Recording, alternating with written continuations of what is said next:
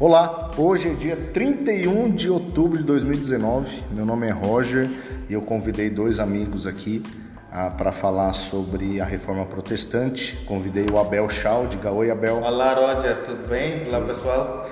E também convidei o Akim, também alô, está aqui conosco. Alô, alô, alô, pessoal, estamos aqui. O objetivo desse podcast é trazer ah, uma forma de, de presente aqui para Moçambique e falar sobre a reforma protestante. São completados 502 anos, certo, Abel? Pois é, 502 anos. E de reforma protestante. E o Abel vai começar a falar para a gente o que marcou. Foi necessário definir uma data que marcasse essa reforma protestante. Então, sem mais delongas, o Abel pode fazer um pequeno, uma pequena introdução aí, Abel, para a gente. Pois é, uma das coisas mais relevantes ah, é que os 502 anos não celebra-se o que Lutero fez, mas o que Deus fez através de Lutero. Essa é a coisa que queria chamar a nossa atenção. Lutero é um jovem que nasceu em 1483 e ele foi crescendo, estudou direito e fora ter estudado direito, ele converteu-se por meio de um relâmpago. Um raio passou perto dele. Ele fez uma oração muito profunda, pedindo socorro. E se ele fosse salvo ah, desse raio, o Lutero ia converter-se e tornar-se um monge. O fato é que ele foi salvo e realmente tornou-se um monge. Ao tornar-se um monge, Lutero foi enviado para uma escola em Wittenberg, onde ele estuda teologia. E ao estudar teologia, ele aprofundando seu conhecimento nas Escrituras, leu na Bíblia, no livro de Romanos, capítulo 1, versículo 17, assim: O justo viverá pela fé. Mas este ensino, Roger, uhum. ah, ele era contrário àquilo que a católica ensinava. Porque a católica ensinava que a salvação era por meio das obras, por meio das penitências, por obediência à lei e verificava-se na vida dele que, aliás, com as escrituras, que isso já não batia, ele entra em conflito. Uhum. Então aí ele vai começar a redigir as teses mostrando os erros da Igreja Católica, mostrando os erros que o Papa cometia. Abel, deixa eu fazer uma pausa. Eu quero citar algumas frases enquanto a gente conversa. É. Quero é, citar uma de Lutero, diz assim: Algumas pessoas valorizam tanto as boas obras que negligenciam a fé em Cristo. Elas pregam sobre as suas próprias obras e as louvam em vez de fazer isso com as obras de Deus, que é justamente a oposição que Lutero vai se levantar contra a compreensão católica da salvação pelas obras. Exatamente. E em 1517, aí aqui no dia 31 de outubro, sabe o que ia acontecer no dia 31 de outubro? Havia uma peregrinação santa que era feita para a capela onde ele vai colocar essas teses. Ali naquele castelo, naquela igreja, ele cola essas 95 teses.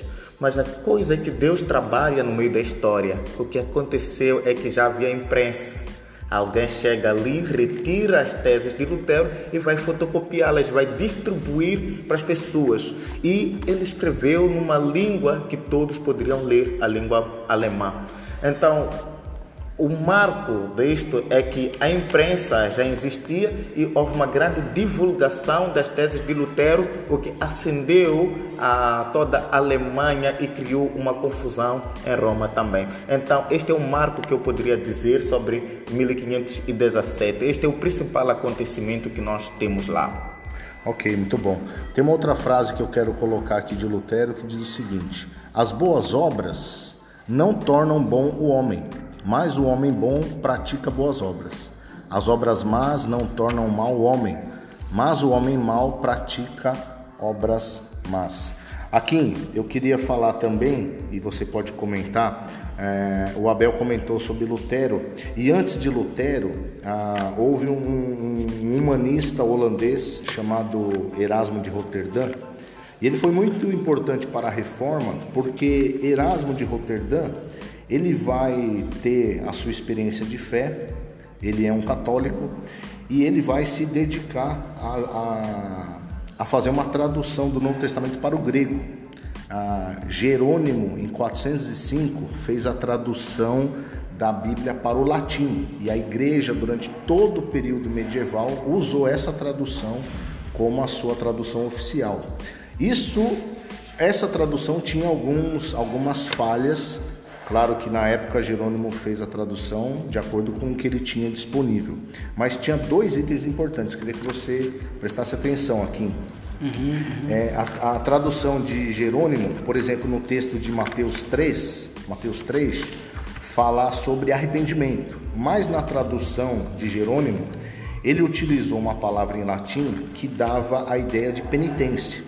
E, a, e Erasmo, quando vai fazer a sua tradução do grego, ele percebe essa, essa, essa tradução equivocada no latim e vai usar lá na metanoia, vai trocar para arrependimento, que é o que vai ser importante na reforma, a sola escritura, o retorno da fé aos escritos bíblicos. Comente algo aí, Aquim. Uh, isso é muito importante, uh, principalmente na, nos equívocos cometidos pela Igreja Católica na Idade Média, de colocar declarações do Papa e a cultura uh, cristã acima das Escrituras. Então, esse tipo de. posso usar uma, um termo filosófico meio que arriscado, esse tipo de renascimento da, da cultura uh, bíblica e da sã interpretação e tradução das escrituras vai trazer uma base sólida para a reforma protestante visto que Erasmo também acabou contribuindo, apesar dele ser um daqueles que deu dois passos, mas nunca deu o terceiro, porque teve, teve choques com, uh, com os outros reformadores em assuntos mais uh, avançados. Apesar dele concordar e denunciar uh, as riquezas extremas da Igreja Católica e, e, e, e, todo o resto, e fazer esse tipo de descobertas como uh, palavras equivocadas na, na, tradução latina de Jerônimo, uhum. mas o Erasmo em si não é de todo credível, mas esse tipo de descobertas são plausíveis. Na, em uma das biografias de Erasmo é dito que é, citado que ele não tinha coragem de ser um reformador. Ele, como você disse, ele deu dois passos, mas não deu um terceiro, né? Uma frase que ficou marcada na, na, na, na biografia que eu consultei dele é que ele fez várias visitas à Inglaterra, a, a outros pensadores também que estavam aí borbulhando na Europa a, reformado. Ele vai dizer essa, a seguinte frase, né? A teologia devia se voltar do escolasticismo para as escrituras e dos frios dogmas para uma sabedoria prática. Por ser humanista, ele cria muito também que a educação e a prática da fé, o retorno à escritura, é, poderia fazer uma diferença dessa a fé fria que estava vivendo na, na época medieval. Abel, tem um, uma, uma, uma, parte importante de Lutero que ele vai ser confrontado no Sínodo de Dort. E nesse sínodo ele, ele vai então dar esse terceiro passo que Erasmo não deu. Qual que foi ele, Abel? Na, na realidade, foi na dieta de Worms. Dieta de Worms. É, foi a dieta de Worms. Da dieta de Worms? não, não se preocupe, porque isso foi fruto do tumulto que as suas teses causaram. É, no dia 17 ele foi convocado nessa, para comparecer no, na dieta de Worms, dia 17 de abril de 1521. E Lutero esteve lá e foi um momento muito difícil porque foram colocados ali diante dele todos os livros que ele havia escrito da liberdade cristã, do cativeiro babilônico, a a escravidão da vontade, as 95 teses, entre outras obras que foram volta de seis obras que foram ali colocados e pediram que Lutero renegasse aquelas obras. Lutero, a sua expectativa nesse encontro era discutir. Lutero gostava de debate, era um professor por excelência. Mas ele foi obrigado. Lutero, chamamos-te aqui para responder uma simples pergunta. Vai ou não renegar as suas teses? E Lutero disse: já que vossas majestades, vossos senhorios desejam uma resposta ah, simples e sem delongas, responderei sem alardes e sem delongas. Eis aqui a resposta de Lutero diante dessa dieta. A não ser que eu esteja convencido pelo testemunho das Escrituras ou pela razão mais clara, porque não confio em papas e concílios sem tal testemunho, pois é bem sabido que eles têm errado e se contradizem uns aos outros. Estou atado pelas escrituras que citei a minha consciência está cativa pela palavra de Deus. Não posso me retratar e nem o farei, pois não é seguro nem direito ir contra a consciência. Não posso fazer outra coisa. Aqui permaneço, que Deus me ajude. Amém. Uau. Então, aí estava posta a espada da reforma. Este podemos dizer que é o evento mais importante para a separação da Igreja Católica e o protestantismo. Uhum. Então é aqui onde é delimitado a linha separadora, porque a partir deste ponto Lutero torna-se um herege e perseguido pela Igreja. Inclusive quem prendesse Lutero, na realidade, ou matasse Lutero, não seria culpado, porque ele já era um herege diante da Igreja. Entendi. Uma outra, uma outra frase que eu quero colocar de Lutero e essa frase ela vai ser uma introdução para um outro personagem aqui. Essa frase aqui, ó. O guarda de um bordel público é menos pecador que o pregador que não entrega o verdadeiro evangelho. E o bordel não é tão ruim assim como a igreja do falso pregador. A ideia que a reforma e os reformadores vão defender é o zelo pela palavra de Deus. E quando você usa essa palavra sem esse zelo, os reformadores vão atacar ah, com, com, com, grande ênfase essa questão. Uma pessoa que vai surgir também próximo de Lutero vai ser Zwinglio. Zwinglio é, ele faz parte da Confederação Helvética ah, dos três estados dentro do Sacro Império Germânico que conseguiram certa liberdade de conduzir a sua religiosidade. E Zwinglio ele vai ser influenciado muito pelos escritos de Erasmo, Zwinglio ele chegou a ser capelão do exército suíço e na minha pesquisa, olha que interessante aqui, eu vi que o exército da Suíça, ele por mais de 500 anos, o exército suíço, ele era um exército mercenário na Europa.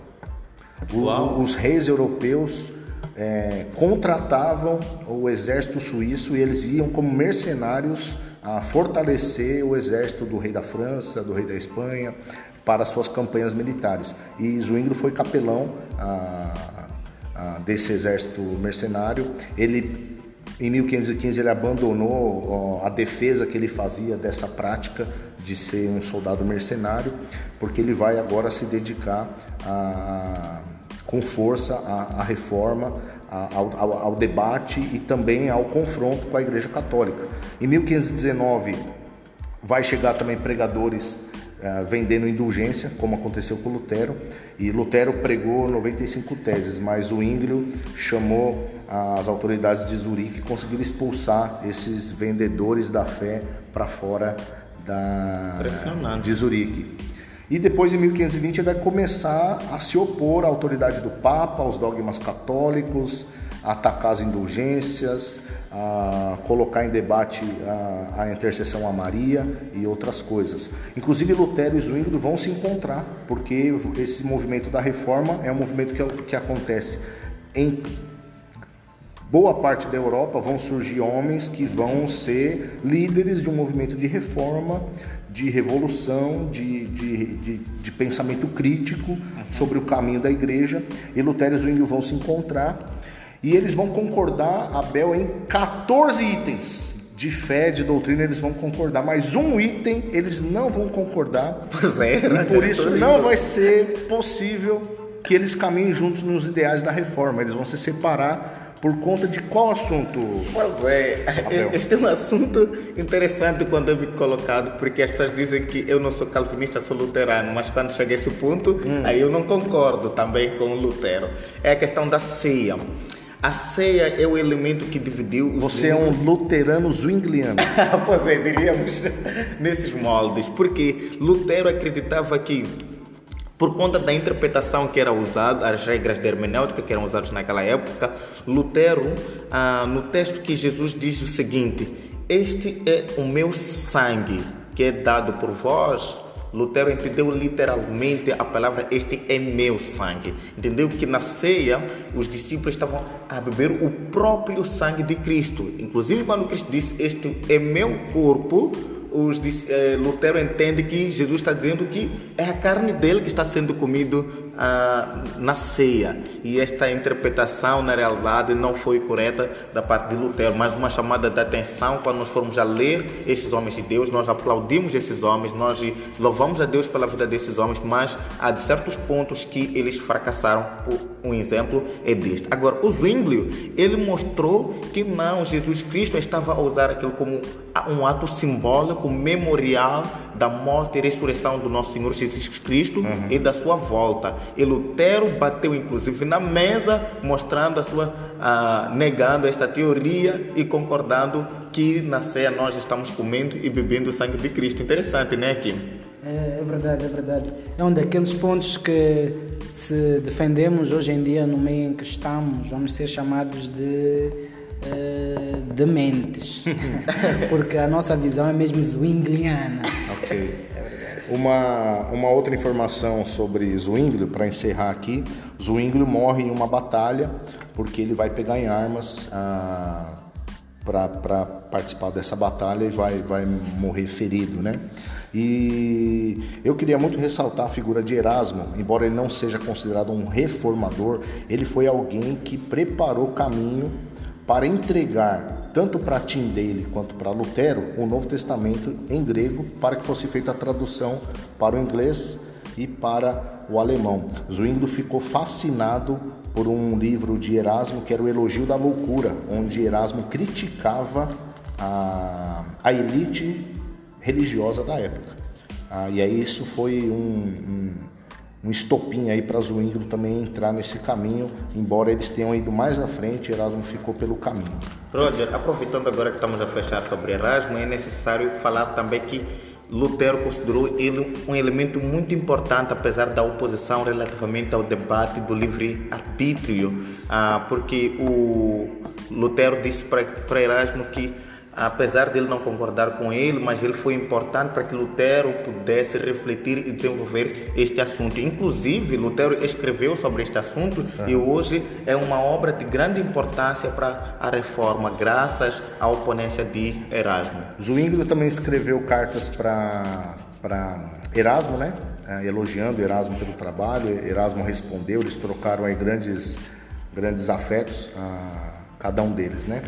Aqui agora nós temos também na Europa um outro movimento que vai acontecer em outra parte da Suíça, que é lá em Genebra. Zwinglio uh, surge como um homem lá na Suíça, em Zurique, e traz aí os ideais da reforma e a gente quer talvez sinalizar o maior deles, a palavra de Deus, somente a escritura e o confronto de qualquer ah, item, dogma da igreja que esteja contrário à escritura. Vai surgir também na Suíça um outro, um outro homem importante aí, que vai inclusive tomar mais, mais ah, vai se tornar mais famoso que Zwingli.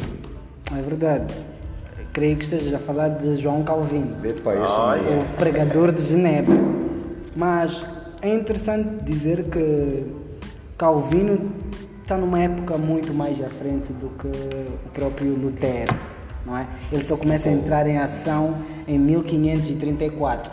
Aqui eh, a comida já está na mesa, já se come e ele surge meio que do nada. E há pouco relato da sua própria conversão os historiadores só falam que ele foi afetado pelas doutrinas da graça, uhum. ao ponto de se render e dizer: Eu vou agora, com toda a minha mente, defender este Deus de misericórdia. Agora, ele é ameaçado de uma maneira uh, santa, vamos dizer assim. Porque ele era muito dedicado aos seus estudos, até que um amigo diz a ele: Se tu não usares essa tua capacidade para a glória de Deus, tu serás certamente condenado. E Calvino ele, ele trabalhou muito para essa obra da reforma, né? Uhum. E eu queria, você pode continuar aqui, eu queria só deixar uma frase de Zwinglio: Você é a ferramenta de Deus, Ele quer desgastá-lo pelo uso e não pela ociosidade. Ó homem feliz a quem ele chama para o seu trabalho. E Calvino trabalhou muito, né, aqui. É, trabalhou muito. Ele, ele expunha a Bíblia vários dias da semana, eh, fazia uma exposição do máximo de 10 versículos e sequencial, eh, de maneira exaustiva.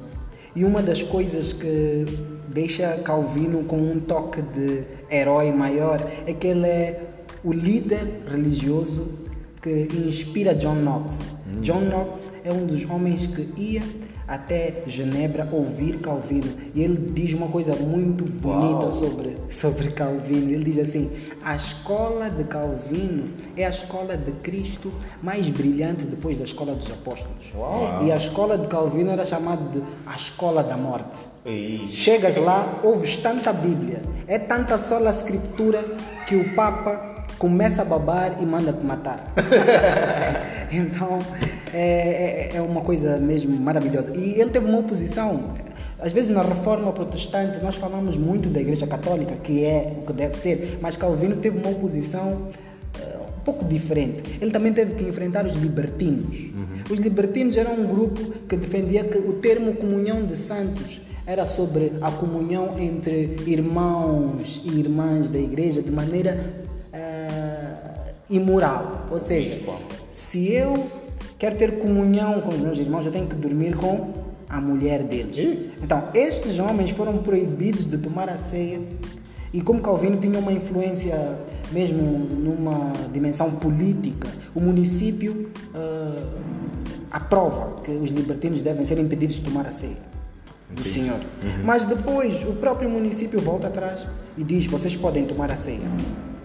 Olha, nós aqui também aprendemos que os assuntos religiosos estavam de tal maneira colados à, à, à política que até havia intervenção do município para decisões. Uhum. Hoje, para nós, isto é uma uh, utopia. Então, depois, esses homens são.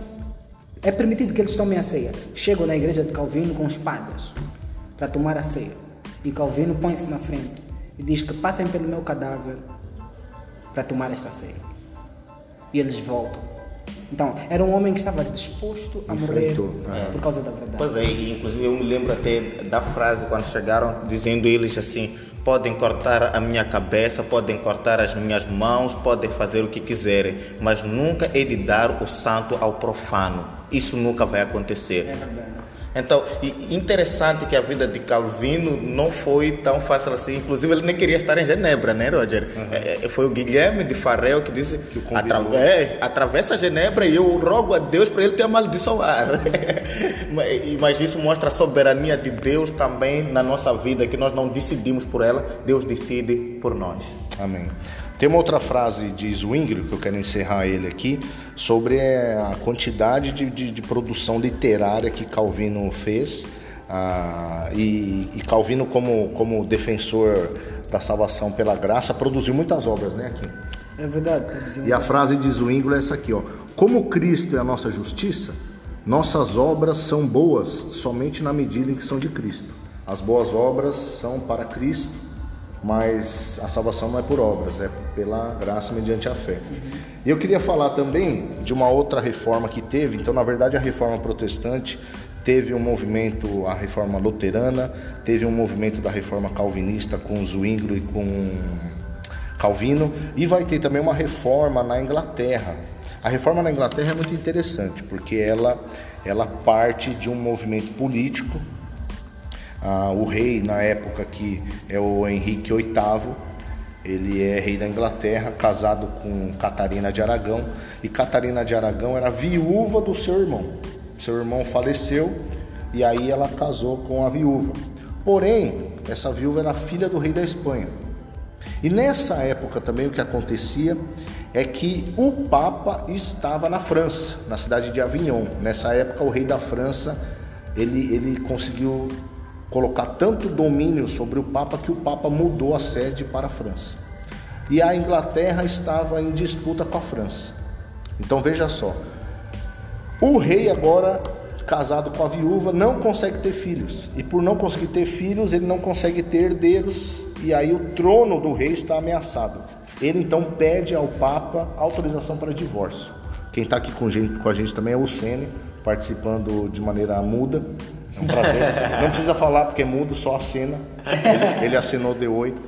Henrique VIII quer, precisa se separar da sua esposa, pois não consegue ter filhos.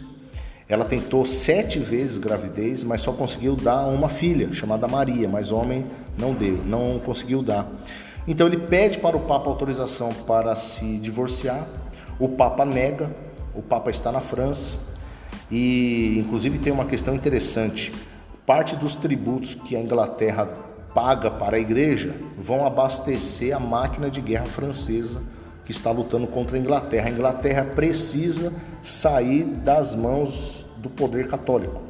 Então tudo isso vai, vai, sabe a plenitude dos tempos, Abel? É. Parece que a plenitude dos tempos está acontecendo aqui no século XVI e essa plenitude está fazendo com que surja vários movimentos aí para resgatar a, a, a, Bíblia e o caminho da igreja de onde ela está, né? Perdida. Ele então se apaixona por Ana Bolena, uma jovem que anda ali pela corte, e ele então pede autorização para o Papa, o Papa nega o divórcio. E aí ele chama Thomas Cranmer, e essa é a figura aí importante na reforma da Inglaterra. Thomas Cranmer vai ser bispo da Cantuária. Ele vai percorrer várias universidades para tentar descobrir, junto aos teólogos, foi na França, foi na Universidade da Itália, descobrir se o casamento deles era válido ou inválido.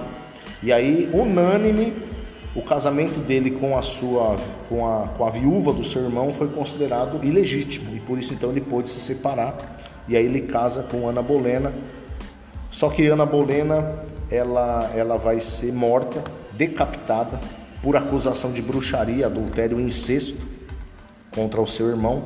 Mas ela também teve uma participação na reforma, porque ela ela levou, financiou vários luteranos para a Inglaterra. Ela era protestante e a, e a, corte da Inglaterra é uma disputa teológica, doutrinária. Você tem zwingliano, você tem luterano, você tem católico e você tem os próprios ingleses construindo a sua, a sua definição de fé aí. Bom, resumindo, o Henrique vai ter seis esposas, mas em 1534 ele publica o Ato de Supremacia, onde ele rompe com a Igreja Católica e se proclama o líder da Igreja inglesa. Então a igreja da Inglaterra está agora nas mãos do rei e Thomas Cranmer vai dar continuidade aí a, ao que vai se tornar depois a igreja anglicana. Então é isso, pessoal. Esse vídeo vai ter por volta de 30 minutos. O objetivo foi apresentar um panorama geral. Aqui, não sei se tem mais algo aí de, de Calvino que nós podemos encerrar, que você queira falar, ou encerrar com suas últimas palavras aí, o legado da reforma para a igreja aqui de Moçambique. Bom, creio que de Calvino em si não há mais nada a falar a não ser o, o, o peso do nome que ficou e até é, a má interpretação de, das, das, suas obras e do, do seu legado que, que, faz o seu nome ser proibido em certos meios até. Mas a própria reforma no nosso contexto moçambicano é, produz crentes como nós, que dão valor às Escrituras, uhum. que sabem que não deve haver um Papa ou um homem que se eleve à verdade de Cristo, mas que a Bíblia deve ser a fonte desta mesma verdade que nos foi revelada pelo Espírito Santo e devemos segui-la até o ponto de morrer por ela. Uhum. Amém. Ah, Abel, antes de você dar suas últimas palavras aí, eu quero fazer uma citação de uma palavra aqui de Calvino, né? Se porventura desejamos lograr algum progresso na escola do Senhor, devemos antes renunciar nosso próprio entendimento e nossa própria vontade. Diz Calvino, um, de, um dos que escreveu comentário de todos os livros do Novo Testamento, exceto Apocalipse e acho que alguma carta, né? Abel, suas considerações sobre a reforma protestante esse resgate das escrituras e tudo isso para a igreja moçambicana hoje? Olha, acho que o grande legado são as cinco solas: sola Scriptura, sola Christus, sola Fide, sola Gratia, solo Dio Glória. Ah, se a igreja fundamentar-se fundamentar sobre estes ensinos, nós teremos uma igreja a firme e coesa que esteja preocupada somente na promoção da glória de Deus. E isso é o que nós precisamos. E a reforma dizer que ela não é sobre ah, o que nós fazemos ou não é fazer algo novo, mas é exatamente voltar para as raízes, voltar nos ensinos bíblicos e fundamentos da palavra de Deus. Deus abençoe e que possamos estar a reformar cada vez mais a igreja de acordo com a palavra de Deus. Obrigado, Abel. O Aquim tem mais uma frase aqui de Calvino. Esta frase é maravilhosa. Até vou ler pausadamente. Deus só é corretamente servido quando sua lei for obedecida. Não se deixa a cada um a liberdade de codificar um sistema de religião ao sabor de sua própria inclinação, senão que o padrão de piedade deve ser tomado da palavra de Deus. Não temos o direito de criar sistemas com base nos nossos desejos, gostos e preferências. A palavra de Deus é a fonte. Ok. Pessoal, nós vamos encerrar aqui. O objetivo desse vídeo foi, desse áudio, perdão, é o segundo erro já, né? O objetivo desse áudio é trazer um pouco de reflexão sobre a história e que, se você gostou, você compartilhe para seus contatos, que mais e mais pessoas possam receber esse material e ficarem aí ah, curiosos de querer saber mais sobre a reforma, sobre os personagens, sobre os valores que foram colocados aqui. O Sene, eu falei que você era mudo, mas dê suas palavras aqui sobre esse, esse esse áudio aqui? É, é uma bênção para a igreja, é um material muito importante. Eu espero que todo mundo que ouvir seja fortemente edificado por esta, por esta mensagem e que partilhe com os outros, para que também tenham este entendimento do que é que foi a reforma e que a reforma continue, acima de tudo, nos nossos dias. Amém. Amém. Um abraço para todos aí. Tchauzinho.